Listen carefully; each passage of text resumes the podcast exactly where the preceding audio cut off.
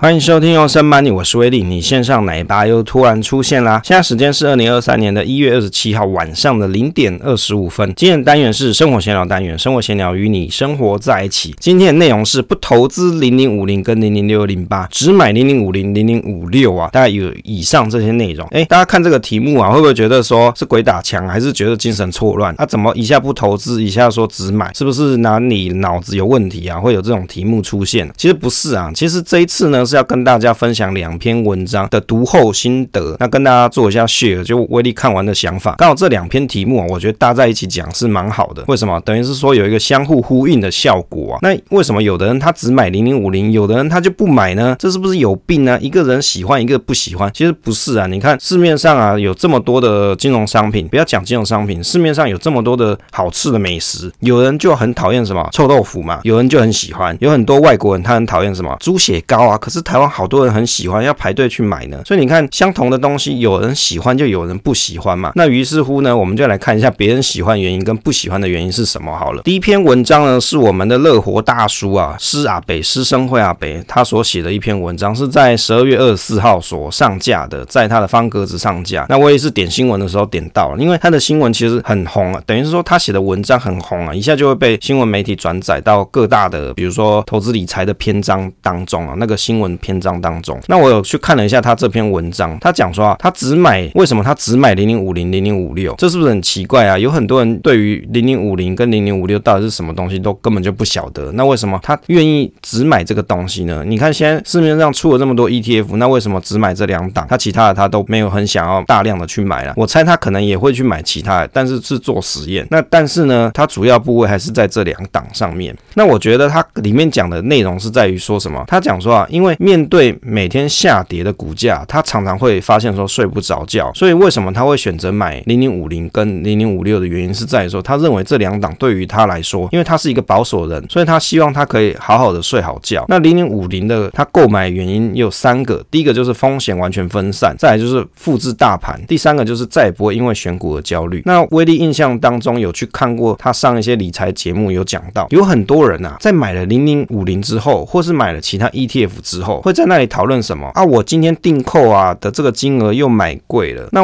我是不是订扣要多比一点，这样我有机会是扣在比较便宜的价格？那有的人就会在想说，那我是不是不要订扣好了，我干脆用手动，我自己去选择时间去加嘛？那还有人在讨论到说，哎，买零零五六里面有航运股啊，我就最讨厌航运股，那我是不是要把啊零零五六给卖了呢？是因为它里面现在出现航运股、面板双猫之类的，所以我现在就很讨厌它，我就把零零五六卖掉。你想想想看啊，假设你今天手上就那个一张、两张零零五零或零零五六，你卖了就算了。假设你今天是持有三百万、五百万甚至一千万的朋友，你在卖的时候，你手续费要多少？你就算一下，可能就会让你想想就不想要去卖了。尤其啊，很会存钱人对于这个钱来说啊，他更加的敏感。他搞不好是省吃俭用才存来的，他并不是原本就有钱人嘛，他是努力的，比如赚钱啊、存钱啊、投资啊所累积起来的财富，他对于这个东西更是斤斤计较。所以有时候你在做投资的时候，他的观点很单纯。我觉得乐活大叔讲的一一句话很好，他的说法就是：你既然今天都选零零五零或是零零五六这种 ETF 了，那你为什么还要担心选股的问题呢？这不是很奇怪吗？你既然都已经想好，你今天就是买这个组合了，也就是这个筛选逻辑是你所认同的，那你为什么现在还要为了它里面纳入哪些成分股而烦恼呢？这是一个很奇怪的事情。所以我觉得他是讲说不会因为选股而焦虑，其实是蛮有道理的，因为他认为这个就是代表他自己选股的逻辑了，所以他买这个对他来说是最合适的。另外，他有提到说，因为买零零五零、零零五六让他赚到满意的获利，那也很适合他的个性，所以他认为说，其实不用再去改变。当然，他也有提到说，现在市面上有很多，比如说高股息 ETF，像零零八七八，或者是你可以买零零六零八，有更低的内扣成本来取代零零五零都可以。但是对他来说，他就了解这两档，而且有赚钱，所以他就没有想要再继续换下去。那威力的心得是啊，其实如果这两档 ETF 对他来说是有一个正向的回馈，就是让他有实质赚到钱嘛，可以让他买了好几间房子，三间嘛。那我觉得其实这对他来说就是一个很好工具，他就不用再花时间的成本再去了了解新的 ETF 的筛选逻辑。那只要确定说这几档 ETF 他所买的零零五零、零零五六，它持续的筛选方式啊没有改变，那他就持续持有就好啦。我觉得这就是一个很好，对他来说是一个不错的投资方式。所以有些朋友你在买这种 ETF 的时候，你还在执着说里面的成分股到底有哪些的时候啊，你不如可以看看他这篇文章，我倒觉得他写的是蛮有哲理的。那接着来看一下为什么不投资零零五零跟零零六零八呢？诶，刚刚是啊北是讲说他就只投资零零五零、零零五六嘛，也就是他喜欢的就是这个。那为什么有人是不投资零零五零呢？不投资零零六二零八呢？这是正二哥在一月十四号在他的匹克邦的部落格上发表的一个文章。那威力看了一下，来发表一下心得啦。那我觉得他这里面提到，其实因为正二哥嘛，他是大人哥，就绰号叫大人哥，叫正二嘛。有的人就戏称他是正二哥，因为他老是在推正二零零五零正二。那这里为什么他会讲说他不要买零零五零零零六零八呢？要买，直接买台股的大盘就好了？原因是因为他是叫正二哥嘛，所以他